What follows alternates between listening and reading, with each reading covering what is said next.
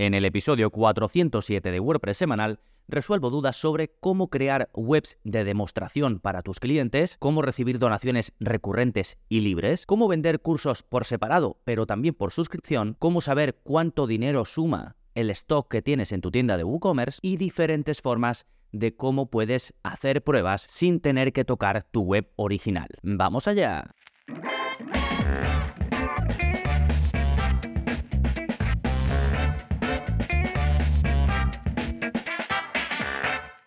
Hola, hola, soy Gonzalo Navarro y bienvenidos al episodio 407 de WordPress Semanal, el podcast en el que aprendes a crear y gestionar tus propias webs con WordPress en profundidad. Y hoy, como ves, pues es un episodio de preguntas y respuestas y aquí lo que hago es que una vez al mes aproximadamente recopilo cinco preguntas de las que, pues los que sois miembros en gonzalonavarro.es, los que sois partes de la comunidad, me podéis hacer a través del soporte. Entonces, algunas pienso que son muy útiles y las publico también así en formato audio, así que estas son. Por cierto, si os gustan estos episodios de preguntas y respuestas, si vais a vuestra aplicación de podcast, siempre pongo QA, ¿no? Q y A en, al principio de estos episodios porque sé que son de los más populares, así los podéis buscar directamente en vuestra aplicación. Sí, y por supuesto para recibir soporte directamente conmigo, pues si os hacéis miembros en gonzalonavarro.es, me podéis hacer las consultas que vayáis necesitando. Bien, en un momento voy a responder a estas cinco preguntitas, pero antes, como siempre, vamos a ver las novedades. ¿Qué está pasando en gonzalonavarro.es esta semana? Pues por un lado tenéis nuevo vídeo de la zona código, es el vídeo 357 y en él aprendes a desactivar el editor de bloques, también conocido como Gutenberg, para custom post types específicos, es decir, para tipo de contenidos específicos. Pues lo típico productos o un contenido personalizado que tú crees a medida. Hay veces en los que no te interesa utilizar el editor de bloques en un tipo de contenido concreto y si bien ya publiqué un vídeo explicando cómo podías desactivar el editor de bloques, pues por ejemplo en páginas o en entradas o de forma global, aquí quería hacer el ejemplo específico para un tipo de contenido personalizado porque, entre otras cosas, eh, me lo preguntó un suscriptor, así que me pareció buena idea sacar un curso al respecto. Ya sabes, si, desactivas, digamos, el editor de bloques, lo que tienes es el editor clásico, el editor antiguo de WordPress, donde pues simplemente era como escribir en un Word y no tanto como la experiencia actual que es por bloques. Y por otro lado tenéis el último curso publicado que salió hace muy poquitos días, que es el curso de Slim SEO. Es un mini curso porque el plugin es muy pequeñito, de hecho es un plugin de SEO enfocado al minimalismo porque las características, digamos, técnicas te las hace automáticamente y luego tú te centras en el día a día que vas a usar de un plugin de SEO que realmente es pues editar el título de descripción meta, editar cómo quieres que se muestre en redes sociales, este tipo de cosas, ¿no? Pues vemos paso a paso en estas tres clases de entre 15 y 20 minutos cómo configurar el plugin, cómo sacarle provecho, cómo utilizarlo en el día a día y también algunos consejos prácticos desde el punto de vista del SEO on page, es decir, del SEO que puedes hacer directamente desde tu web y ya no tanto pues tu estrategia global o, la parte del SEO off page que sería básicamente conseguir enlaces, ¿no? Es eh, digamos una aproximación muy práctica y sin dejarme nada en el camino del uso de este plugin que es un poco lo contrario, entre comillas, de otros plugins como Yoast o como Rank Math o como All-in-One SEO que traen muchas opciones, algunas que seguramente no vayas a usar nunca o que configuras al principio, pero luego pues no vas a volver a revisar, pues esto es un poco lo contrario, es, es una aproximación minimalista y es un plugin que estoy empezando a utilizar en las webs nuevas que voy creando. Más novedades, pues he sacado un vídeo que es libre para todo el mundo, lo podéis ver, está incluido dentro del curso de cómo trabajar en WordPress en local y en pruebas, pero lo he dejado abierto porque es un caso práctico en el que aproveché un proceso que tenía que hacer para la web de un cliente, que básicamente tenía que hacerle unos cambios, pero esos cambios eran estructurales. Entonces migré la web a local, a mi ordenador, y ahí hice los cambios, se los enseñé al cliente y cuando ya estaba contento, pues la volví a migrar a la parte en vivo. Entonces, aquí hago el proceso de, en un proyecto real, cómo hago yo para llevármelo de producción, de estar en el servidor, de estar en vivo, llevarme una copia exacta a mi ordenador y ahí pues poder hacer todas las pruebas que yo quiera sin, sin, tocar la web real, ¿no? Y sin hacer ninguna trastada. Pues os dejo el enlace, las notas del episodio, ya digo, está abierto para todo el mundo, aunque sea parte de un curso que es eh, para miembros, esta clase está abierta. Así que dejo el enlace directo en las notas del episodio. Recordad, para ir a las notas, pues en vuestra aplicación de podcast, y si vuestra aplicación de podcast no tiene em, la posibilidad de, que muestre enlaces, que algunas lo hacen así, pues entonces eh, podéis ir a la web, escribís gonzalonavarro.es barra 407, que es el número de este episodio, y así vais directos a las notas. Y al final del todo tenéis una zona donde pongo contenidos recomendados. Y ahí tenéis el enlace. Sí, de nuevo, gonzalonavarro.es barra 407. Sí, esto en cuanto a las novedades, pero vamos ahora con el plugin de la semana que se llama Author Avatars List slash blog. Y como su nombre indica, lo que te permite es mostrar una lista visual del avatar de todos los autores que tengas en tu web con WordPress, tanto en formato pues como una lista muy sencillita como en formato visual. Y tienes varias opciones de configuración. Primero a nivel de shortcode, porque este plugin antes solo te ofrecía un shortcode y un widget para la zona de, de apariencia, pero ahora pues es compatible también con el editor y te ofrece un bloque del editor de WordPress, con lo cual es mucho más cómodo eh, configurarlo. Por eso destaco este plugin, porque yo lo conocía de hace tiempo, pero ahora al ver que eh, tiene la opción de usarlo también desde el editor, me parece muchísimo más útil. Así que si estáis en esta necesidad de mostrar pues todos los autores, imagínate el típico blog, la típica web, donde hay muchos autores y los quieres mostrar de forma bonita, pues con este plugin puedes hacerlo. Fantástico, pues ahora sí, vámonos con el contenido central del episodio, que son vuestras preguntas y mis respuestas. Y comenzamos con la de Miguel que va sobre cómo crear demos de webs para mostrar a clientes. Me dice, buen día Gonzalo, antes que nada felicitarte por tus cursos, están muy bien estructurados y son lo que necesitas ni más ni menos. Bueno, gracias eh, Miguel. Y continúa diciendo, te quiero hacer una consulta, bueno, más bien dos. Por un lado, quiero ofrecer sitios ya hechos con WordPress. ¿Cómo puedo montar las demos de los sitios de la mejor manera? WordPress multisite, una web por demo, ¿alguna otra sugerencia? La segunda, si ofrezco algo similar a lo que tú tienes para plugins premium, ¿Lo haces por tiempo o la activación de la licencia es indefinida? Quedo atento a tus sugerencias. Saludos. Bueno, vamos a comenzar por la primera cuestión de Miguel, que es cómo crear webs de demostración. ¿no? Él quiere, pues, eh, decir a los eh, visitantes, mira, te puedo crear esta web, esta web, esta web y esta web. Y aquí las puedes ver. Y me pregunta cuál es la mejor forma de hacerlo. Yo la haría en multisite. Crearía una instalación en multisite específica para las demos y así las puedo ir mostrando. De hecho, hay plugins, antes había más, pero algunos gratuitos han ido desapareciendo, pero sigue existiendo un plugin que te facilita esto. Es decir, tú activas WordPress Multisite en tu web, que si no sabéis hacerlo es bastante sencillo, tenéis un tutorial donde os explico cómo podéis hacerlo, es un tutorial gratuito, está abierto para todo el mundo y lo dejo en las notas del episodio.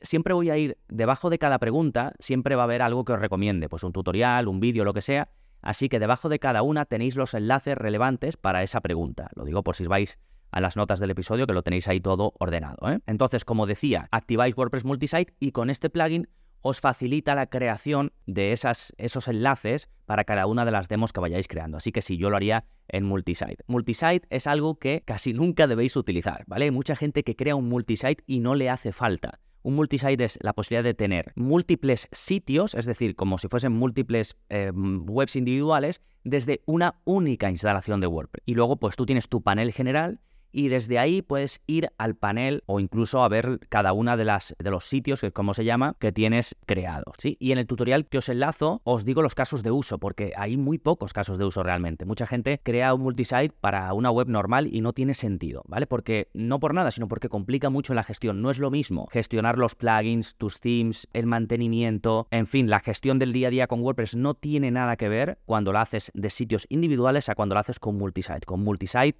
necesitas comprobar la compatibilidad, que todo vaya bien y es mucho más complejo, ¿vale? Entonces, solo utilizad multisite para los casos en los que tenga sentido utilizar multisite, ¿sí? Bueno, y la siguiente parte de la pregunta de Miguel, que la iba a quitar pero la dejo porque puede ser interesante para alguno de vosotros, me pregunta si yo, eh, porque yo tengo un servicio en el que ofrezco la activación de eh, plugins y themes premium. Y esto es porque hay algunos, eh, varios de hecho, que yo tengo la licencia van a instalar en todas las webs que quiera, porque como pues me dedico a hacer webs, pues muchas veces las uso para mis webs de clientes. Entonces, aprovechando esto, tengo un servicio en el que no hace falta que me contrates, que te cree una web entera, pero sí puedes contratarme este servicio de activación. Entonces yo entro a tu web, y te dejo activo, pues por ejemplo, eh, Generate Press o Advanced Custom Fields o eh, Gravity Forms o Elementor Pro, pues eh, y más plugins, ¿no? Podéis ir, os dejo el enlace y podéis ir al servicio y ahí están los plugins que tengo disponibles para activar. Y es simplemente eso, yo entro a tu web, te lo dejo activo y ya está. Y es un único pago. Me pregunta Miguel si voy cobrando, digamos, mensual o anualmente o de una vez. Yo cobro simplemente una vez porque realmente cobro por la gestión de entrar y activar, ¿vale? No es que revenda la licencia ni nada, sino es simplemente ese proceso de activación. Perfecto, vámonos con la segunda pregunta que es de Sergio y que va sobre recibir donaciones donde se pueda elegir la cantidad a partir de un mínimo. Y me dice Sergio, buenos días Gonzalo, tengo una pregunta sobre la web de una asociación de una amiga. Queremos cobrar una cuota de donación anual por Stripe. He estado probando Paid Memberships Pro como membresía y Seamless Donations como donaciones, pero no me terminan de convencer porque la política de su cuota anual es un poco especial. Ellos cobran un mínimo de 10 euros al año, pero dejan abierto a que el socio pueda pagar un donativo extra. Entonces necesitaría un campo de libre escritura con un límite mínimo de 10 euros en la cantidad que se introduzca. ¿Conoces alguna solución con la que pudiese hacer esto? Muchas gracias, Sergio. Sí, eh, Sergio, con algún plugin de donación tengo un episodio en el que hablo de plugins de donaciones. Lo voy a dejar enlazado. Pero hay uno que precisamente trabaja con Stripe y que a mí me gusta mucho. De hecho, creo que está instalado en demasiadas pocas webs para lo útil que es. Se llama TipJar. Es bastante sencillo de configurar porque lo vinculas con Stripe de una forma relativamente sencilla y es bastante versátil. Por ejemplo, puedes hacer esto que tú dices, puedes ofrecer la posibilidad de que, mm, o digamos configurar la posibilidad de que te donen de forma recurrente y además elegir la opción de que se pueda rellenar un campo en el que la gente diga, pues quiero donar 20 euros, ¿no? Incluso poner, como dice aquí Sergio, que al rellenar ese campo, el mínimo que se pueda poner sean 10 euros, ¿vale? O el mínimo que tú eh, quieras elegir. Yo lo he usado en dos o tres webs de clientes y va bien, ¿eh? ¿eh? También sirve si quieres cobrar, digamos, si no necesitas cosas muy complejas, si quieres cobrar con Stripe, pues algo recurrente o una cantidad específica, también sirve.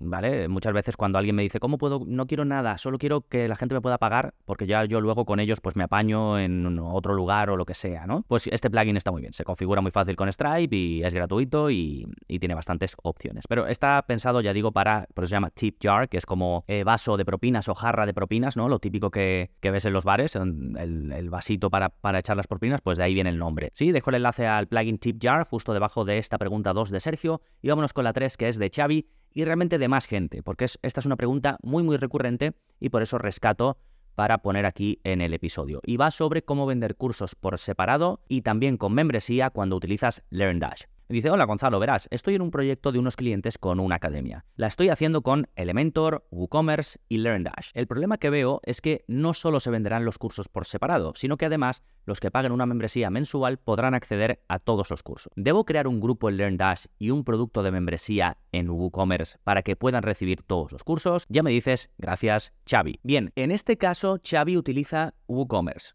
Pero primero, no es necesario, porque con el propio LearnDash Tú puedes vender tus cursos por separado, de forma normal, incluso puedes vender cada curso con pago recurrente, pero es que además hay una funcionalidad, y esto lo vemos en el curso de LearnDash, lo dejo enlazado, que se llama grupos. Y tú en grupos puedes decir, en este grupo, los que pertenezcan a este grupo tienen que pagar 20 euros al mes y van a tener acceso a este curso, este curso, este curso, este curso, independientemente de que tú los vendas por separado. Sí, así que se puede hacer.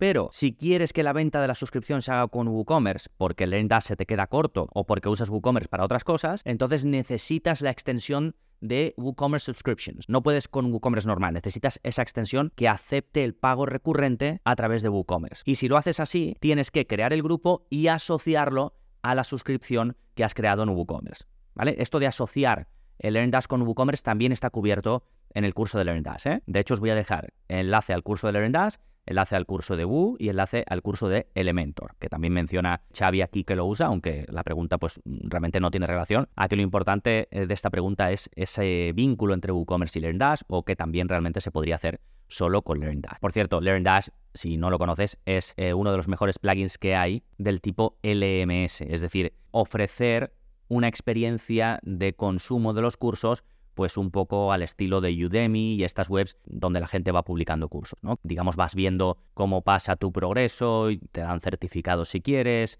tienes tu parte de usuario con tu fotito, es decir, como todo un poco más bonito, no como yo lo tengo en mi web, que es un poco más pues eh, minimalista, ¿no? Perfecto, dejamos la tercera pregunta de Xavi, nos vamos con la cuarta que es de Emilio y que va sobre cómo saber el valor del inventario que tienes en WooCommerce. Me dice, buenos días Gonzalo, ¿conoces alguna forma de configurar Woo o algún plugin que me diga el importe de mi inventario? Gracias. Me interesa sobre todo eso, el efectivo en dinero. bueno, aquí se asegura Emilio de que entiendo su pregunta y que lo que quiere saber es cuánto dinero tiene en forma de stock, ¿no? Del stock que le queda, pues cuánto suma eso. Y esto es muy fácil. Hay un plugin que es, eh, está pensado expresamente para ello y se llama F4 Total Stock Value for WooCommerce. Y esto lo que hace es que te añade una página nueva en tu panel de administración informativa y te muestra tres cosas. El total de unidades que tienes en stock, el valor total del stock, esto es con sus precios normales, sin descuentos, y el valor total del stock teniendo en cuenta los posibles descuentos que tengas en tu web. E incluso puedes filtrar por categorías para, pues si quieres ver, yo qué sé, tienes moda, eh, no sé qué, no sé cuánto, pues puedes filtrar eh, según categorías y ver el valor del stock de forma filtrada. Eh, eh, ya está, no tiene más, es así de sencillo, pero para lo que me pregunta en este caso Emilio, pues en el clavo. Sí, dejo, como el nombre es un poco largo, dejo el enlace, ¿eh? es un plugin gratuito. Perfecto, vámonos con la quinta y última pregunta que es de Javier y que va sobre cómo hacer backups por seguridad y cómo crear copias para hacer pruebas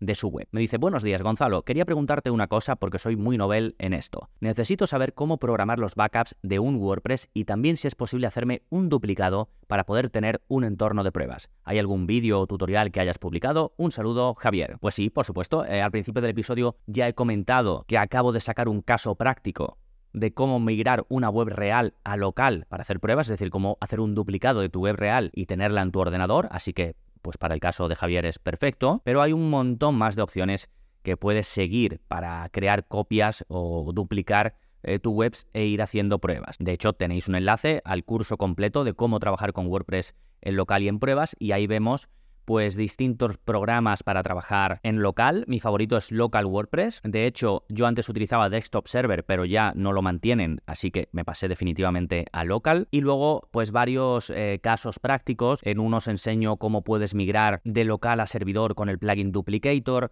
En otros enseño cómo puedes utilizar el plugin WP Staging, que te permite clonar tu web en un directorio, es decir, dentro de tu propio servidor, creas una copia y puedes hacer pruebas. Esto es bueno cuando quieres hacer pruebas de tu web en el mismo entorno. También te enseño cómo puedes utilizar un servicio que se llama TastyWP en el que puedes generar pues webs de usar y tirar. Esto viene muy bien para probar plugins. Incluso podrías migrar tu web, hacer una copia y migrarla a Tasty WordPress para una cosa puntual y hacer pruebas ahí. Y luego el caso práctico que te comento que es cómo migrar de vivo a local con el plugin All-in-One WordPress Migration, que es el que yo estoy utilizando ahora para migrar. Es el que más me gusta en estos momentos. Antes utilizaba Duplicator, ahora estoy utilizando este plugin. Me gusta más, es como más sencillo. Sí, recordad que a esta clase eh, es un caso práctico que he dejado abierto dentro del curso. No tenéis que poner vuestro email ni nada, simplemente vais y veis el vídeo. ¿eh? Sí, fantástico. Por último, recordaros que si queréis estar al tanto de todos estos casos prácticos que voy sacando, de los vídeos nuevos que voy publicando y además queréis recibir contenido cada semana al más puro estilo WordPress semanal,